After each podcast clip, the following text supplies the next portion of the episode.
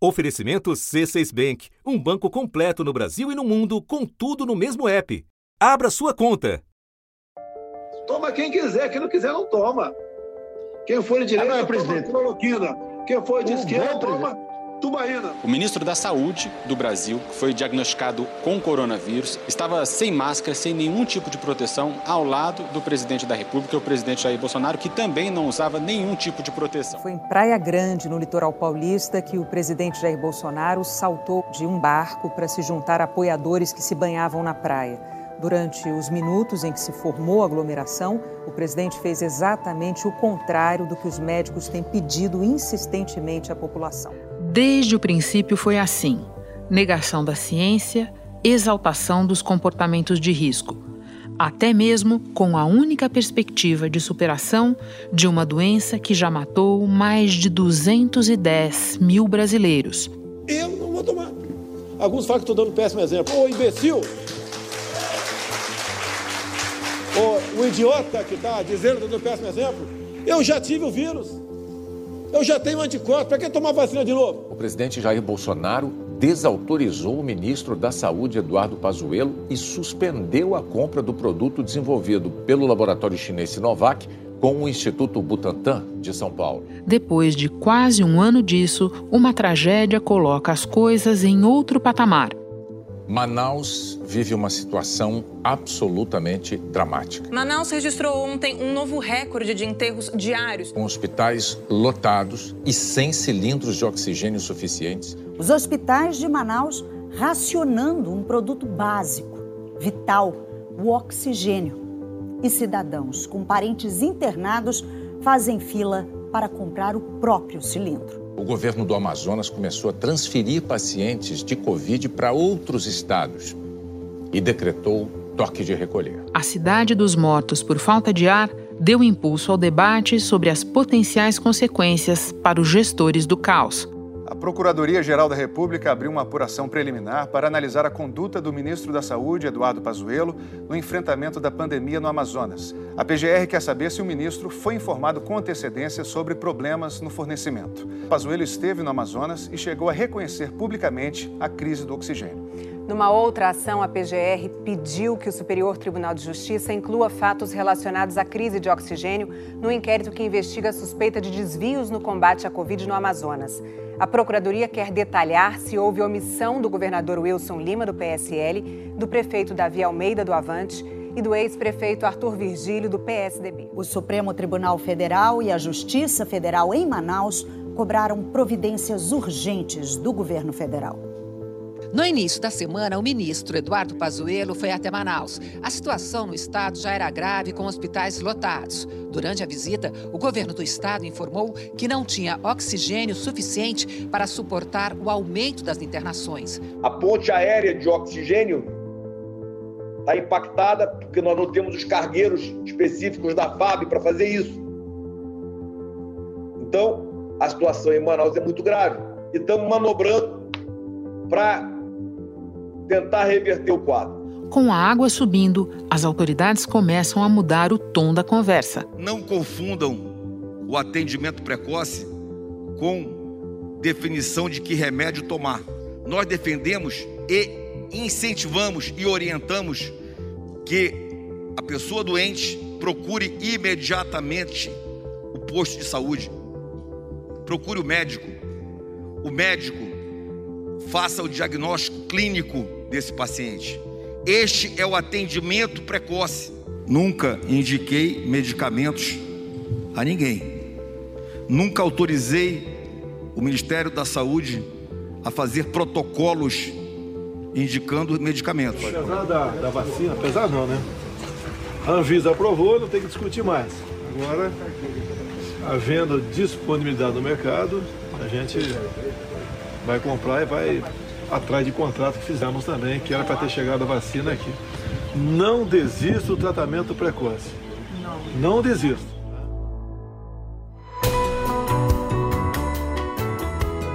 Da redação do G1, eu sou Renata Loprete e o assunto hoje é responsabilização. como a catástrofe em Manaus recolocou em pauta a discussão sobre quem vai responder pela sequência de erros e omissões na gestão da pandemia no Brasil. Neste episódio, eu converso com Vanja Santos, que está na mesa diretora do Conselho Nacional de Saúde. E antes, com Oscar Vilhena, diretor da Escola de Direito da Fundação Getúlio Vargas de São Paulo e integrante da Comissão de Defesa dos Direitos Humanos, Dom Paulo Evaristo Arnes. Terça-feira, 19 de janeiro. Oscar, minimizar o risco, sabotar medidas de contenção, como distanciamento, uso de máscara, desincentivar a vacinação, promover um remédio sem eficácia demonstrada. Agentes públicos flagrados nessas condutas podem ser enquadrados de que maneira? Renata, ao meu ver, há duas formas de enquadramento dessas condutas. Uma delas é de crime comum. Né? O Código Penal estabelece que algumas condutas, no seu artigo 132 e 268, que dizem respeito a expor a risco a vida de outra pessoa. Ou a você, num tempo de pandemia, a não tomar as medidas necessárias voltadas à prevenção disso. Né? Então, há um conjunto de, de condutas que dizem respeito a crimes comuns. Isso pode ser praticado por todos os tipos de, de, autoridade pública. Há outras condutas que são consideradas crime de responsabilidade. Há aquela lei que regula os crimes que são passíveis de impeachment no caso de presidente da República. Né? Então, o artigo 7 dessa lei ele vai uh, tratar daqueles crimes que dizem respeito às violações de direitos, entre eles os direitos individuais e os direitos sociais. Quer dizer, o direito à vida de um lado, o direito à saúde de outro lado. Então, a autoridade pública, presidencial, ministerial, governador, isso se aplica também a governadores, que deixarem de tomar medidas que possam a preservar a vida de pessoas, elas podem sim incorrer num crime de responsabilidade. Deixa eu voltar um pouquinho para os crimes comuns e para o Código Penal. Você mencionou o artigo 132. Eu gostaria de te ouvir sobre o artigo 268. O que ele diz, Oscar? Diz respeito a você infringir uma determinação de uma autoridade pública. Então, a autoridade pública que determina que no estado de São Paulo, que em determinadas circunstâncias você não deve fazer aglomeração ou que você deve usar máscara. E você é, desrespeita essas condutas, colocando em risco a vida de outras pessoas. Então é isto que o artigo 268 estabelece. E nós vimos ao longo de todo esse processo é, que, em várias circunstâncias, né, autoridades públicas, entre eles o presidente, ele provocou a aglomeração de pessoas, aumentando o risco de contágio. Bem, o presidente Jair Bolsonaro foi tomar café da manhã em uma lanchonete da cidade de Abadiânia e voltou a, a provocar aglomerações neste sábado. Na lanchonete, a maioria das pessoas estava de máscara, mas na hora de falar com o atendente, o presidente tirou a proteção. Vários apoiadores acompanharam a visita, provocando aglomeração contrariando as recomendações da Organização Mundial da Saúde e do Ministério da Saúde. E indo é, vamos dizer, em confronto às determinações das autoridades sanitárias de que você não deveria ter aglomerações, de que você deveria usar a máscara, que você deveria higienizar suas mãos. Então, são condutas distintas que, que ao meu ver, uh, impactam aí uh, uma responsabilidade por parte dessas autoridades. Você falou responsabilidade, eu tenho uma pergunta sobre o compromisso com as responsabilidades que um cargo impõe.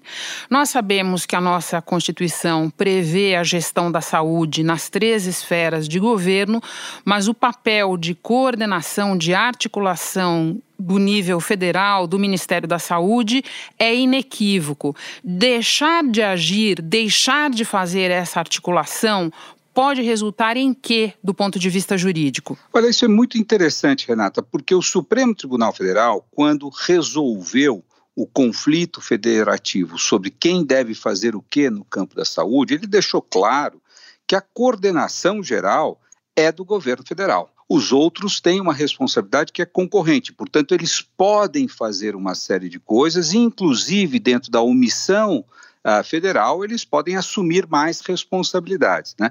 Deixar de fazer isto significa uma atitude omissiva ilegal ao meu ver, também passível de responsabilização por intermédio da lei da, 1079 de 50, que é a lei que cuida dos crimes de responsabilidade. Deixa eu aproveitar que você trouxe o Supremo para a conversa para lembrar que o presidente da República é, faz recorrentemente a afirmação de que não fez mais nada na pandemia porque o Supremo não deixou. Como isso não é verdade, eu acho uma boa oportunidade, Oscar, para você deixar claro para quem nos ouve o que é que o Supremo disse a esse respeito. Quer dizer, o que é que o presidente não pode impedir estados e municípios de fazer e o que o governo federal tem que fazer sim. O Supremo foi muito claro, porque a Constituição ela atribui a, a função de preservar o direito à saúde, de cuidar a saúde aos três entes da federação.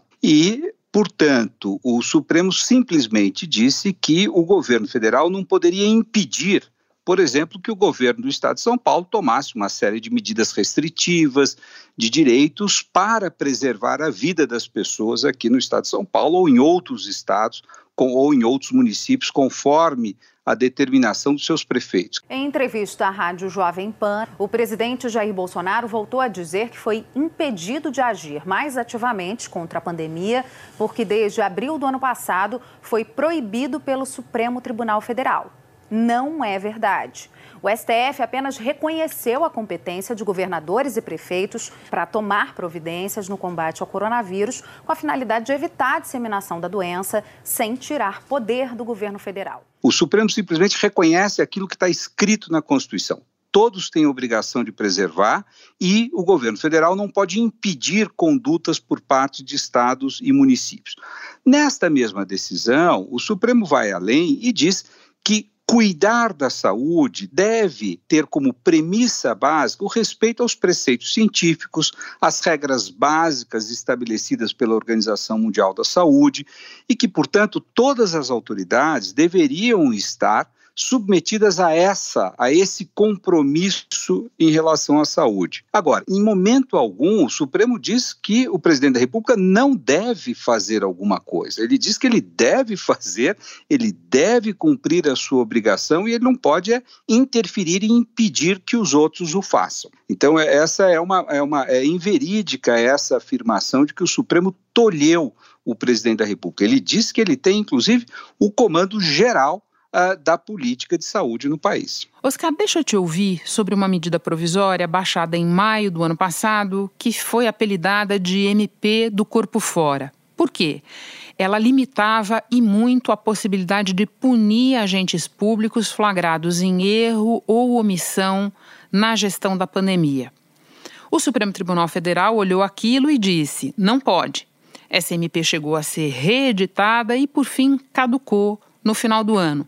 Mas eu quero te ouvir sobre ela porque ela me parece ilustrar a ideia de que o governo já antevia problemas com a maneira como ele vinha se comportando na gestão da crise. Ah, sem dúvida nenhuma. Quer dizer, o governo já projetava que haveria vários delitos de responsabilidade e, portanto, ele gostaria de assumir uh, ou de construir uma solução jurídica para que as pessoas não pudessem ser punidas. Né? Felizmente, o Supremo deixou claro imediatamente de que isso não era ah, possível, quer dizer, toda autoridade que exerce poder numa república ele tem que estar submetida aos rigores da lei, você não pode criar né, antecipadamente algum, um mecanismo de impunidade e uh, essa medida provisória sequer foi aprovada no Congresso. Então, prevalece o Código Penal, prevalece a lei de crime de responsabilidade e também fica claro de que o governo já previa que, dado a sua conduta altamente irresponsável, uh, ele chegaria a algum momento onde se depararia com a necessidade de ser submetido à lei. Vamos falar um pouco do Amazonas, porque foi a extensão da tragédia lá que recolocou o debate sobre responsabilidades na ordem do dia. E daí eu não estou mais só falando do governo federal, mas também das outras esferas. O governador já foi alvo de pedido de impeachment, se safou, há outros na fila. O prefeito assumiu há poucos dias, mas já incorreu na prática do governo federal de fazer propaganda de um tratamento precoce que, na verdade, não existe. E recentemente também teve o assunto do comércio. A situação já era muito grave, os comerciantes pressionaram, o executivo cedeu e o comércio só veio a fechar quando a situação já era gravíssima por decisão da justiça. O que pode acontecer com essas autoridades? A primeira coisa que eu diria é o seguinte: a lei de crime de responsabilidade se aplica também ao governador, né, aos secretários de Estado e, portanto, não há nenhuma objeção de que ele seja responsabilizado, de que ele seja submetido a um processo de impeachment. O novo pedido de impeachment contra o governador e o vice foi protocolado na Assembleia Legislativa do Amazonas. O documento cita o desvio de recursos públicos para compra de respiradores e a destinação de recursos sem licitação para eventos e enfeites natalinos. O novo pedido traz fatos novos sobre a gestão de saúde do governador Wilson Lima e do seu vice Carlos Almeida Filho. Entre eles, os apontados pelas operações Sangria da Polícia Federal e do Ministério Público Federal. E apontaram, por exemplo, desvio de recursos públicos para a compra de respiradores pulmonares inadequados em loja de vinhos. Como também, Renata, não há nenhuma objeção, e há inclusive agora uma investigação em curso promovida pelo Procurador-Geral da República para avaliar quais são as responsabilidades dessa autoridade. Né? Por quê? Porque tendo todas as informações a respeito do, uh, do crescimento do número de casos, tendo todas as informações de que a abertura do, do comércio poderia levar a um aumento do número de casos. Mesmo assim, ele cedeu. E serviços não essenciais voltam a funcionar hoje no Amazonas. O governo do estado autorizou a reabertura após uma série de manifestações em Manaus. No fim da manhã, um protesto de empresários, camelôs e funcionários de lojas ocupou parte do centro da cidade. Os donos de lojas reclamam que o decreto trará prejuízos e querem o comércio funcionando até o dia 31 de dezembro. São cinco dias que vão fazer muita diferença para a gente. Os manifestantes contrários ao decreto de fechamento do comércio interditaram o principal terminal de ônibus da cidade. A polícia militar teve que intervir para liberar a passagem de alguns coletivos. Portanto, ele assumiu o risco. Né? Isso tem um nome claro uh, em direito. Quer dizer, ele assumiu a responsabilidade pela consequência disso. E ah, o colapso do sistema de saúde demonstrou que a ciência estava certo, isso iria ocorrer. É, então, é muito grave o, o, o grau ah, de, de, risco que esses governantes assumiram nesse caso. E, portanto, sim, deverão responder por terem assumido esse risco. Para terminar, Oscar, você nos mostrou aqui ao longo dessa conversa que a lei tem resposta para as situações que nós estamos vivendo.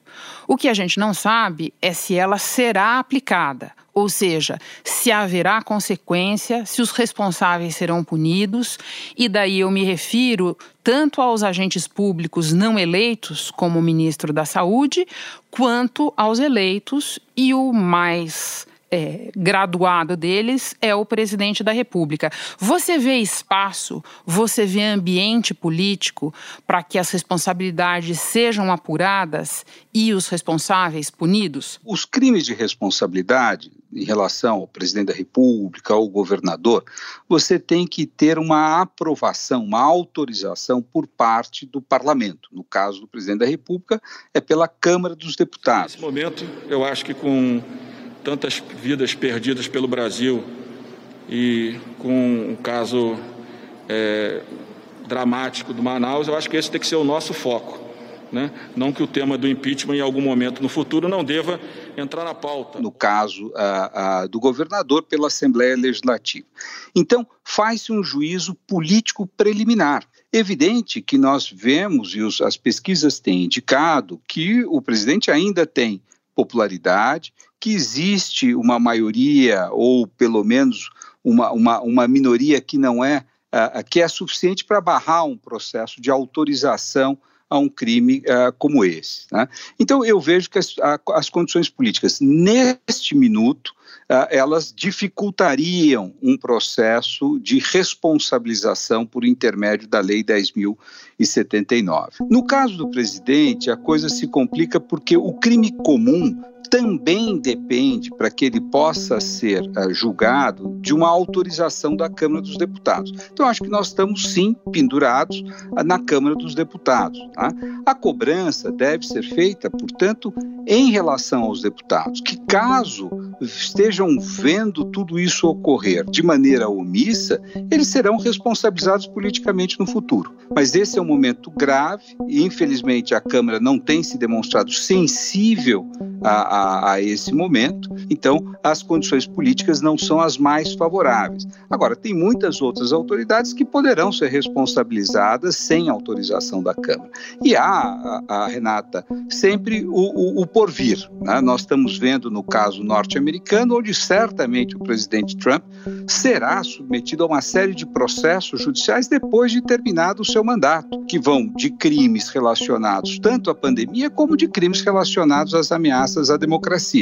E isso vai ocorrer posteriormente ao término do mandato dele. Oscar, eu agora vou conversar com Vanja Santos, do Conselho Nacional de Saúde, mas antes me despeço de você. Muito obrigada pela conversa. Bom trabalho aí. Eu é que agradeço. Vanja, com qual periodicidade o Conselho Nacional de Saúde costumava se reunir antes da pandemia e depois? Como é que ficou? O pleno do Conselho, que é o total dos conselheiros, reuniam 12 vezes é, por ano, uma reunião ao mês. A mesa diretora é, reunia de 13 a 15 vezes por ano, porque é a mesa diretora que dá é, o caráter orientador do conselho e são responsáveis pelos encaminhamentos dos trabalhos. Esse ano, por exemplo, nós reunimos 42 vezes, mas foram 42 vezes em pouco tempo e sem uma qualidade real né, de debate, é, da forma com que nós gostaríamos de ter e que nós fazíamos antes. E a interação do governo com o conselho, ela foi mais frequente ou menos frequente no período da pandemia? Foi muito menos frequente muito menos frequente. A comunicação, ela se dá, nossa comunicação com o Ministério da Saúde, ela se dá através de um representante que o Ministério tem na mesa. E, é, oficialmente, todas as comissões que o Conselho possui hoje, né, seja a Comissão de Ciência e Tecnologia, Comissão da Mulher, enfim, tem representação do Ministério. Entretanto, nem todos participam. Eu diria muitos, muito pouco participam né? E aí esse diálogo que nós deveríamos ter já fica prejudicado. Nós tiramos como encaminhamento agora esse mês passado dialogar com os secretários do governo, né, do Ministério da Saúde mensalmente, mas nós não sabemos se isso será possível, porque geralmente eles têm agenda carregada e não conseguem é, dar vazão a essa agenda que o Conselho pede para ter para poder se interar mais dos trabalhos que estão sendo ministrados na, na, na pauta do Ministério e da pauta das secretarias. Então, são muitas as recomendações que a gente faz, os encaminhamentos, que, na verdade, não são levadas em consideração né, na sua universalidade. Então, a gente fica meio à deriva, no sentido de é, ter esses encaminhamentos é, sendo dado é, direcionamento também pelo Ministério da Saúde. E qual é o retorno concreto que vocês têm do governo? Alguma proposta do Conselho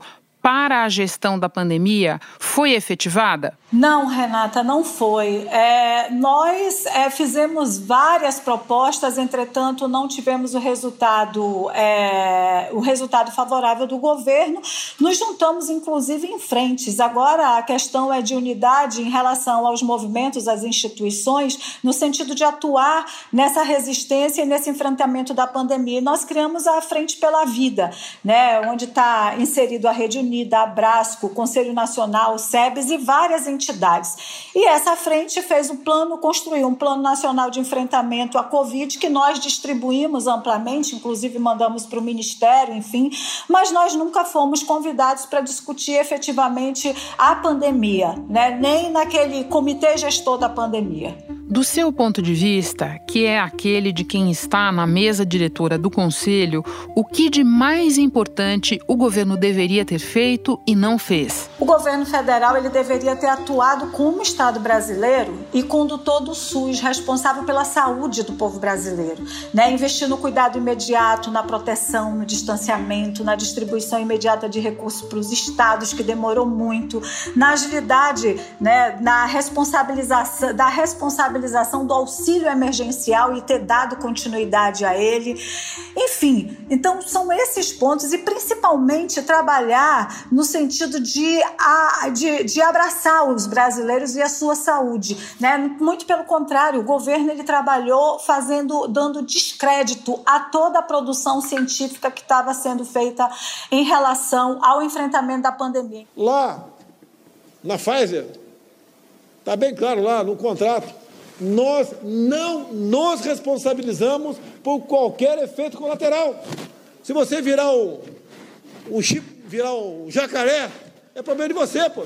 Não vou falar outro bicho que pensar aqui, falar besteira aqui, né? Se você virar super-homem, se nascer barba em alguma mulher aí, ou, ou algum homem começar a falar fino, eles não tem nada a ver com isso. O que é pior? Mexer no sistema imunológico, imunológico das pessoas. Então ele desacreditou e desacredita até hoje, e isso é muito ruim para que nós possamos fazer devidamente enfrentamento a essa pandemia, a Covid-19. E por fim, a pergunta contrária: o que o governo fez de mais errado nesse período? De mais errado? Desacreditou da ciência porque foi o pior exemplo que ele pôde dar para a população. E o resultado hoje é isso: são postagens nas redes, são falas nas ruas. Então, nós estamos hoje, inclusive, lançando o Abraço e a Vacina exatamente para se contrapor a esse momento que foi posto para a população brasileira, porque nós precisamos da vacina, precisamos enfrentar, e esse enfrentamento hoje, mais do que nunca, se dá pela vacina que já foi liberada emergencialmente. Sem dúvida, Vanja, muito muito obrigada pelas informações. Bom trabalho para você. Renata, muito obrigada. Este foi o assunto podcast diário disponível no G1 e também no Google Podcasts, Apple Podcasts, Spotify, Castbox, Deezer, Amazon Music. Nas plataformas digitais de áudio dá para seguir a gente e assim não perder nenhum episódio. Eu sou Renata Loprete e fico por aqui. Até o próximo assunto.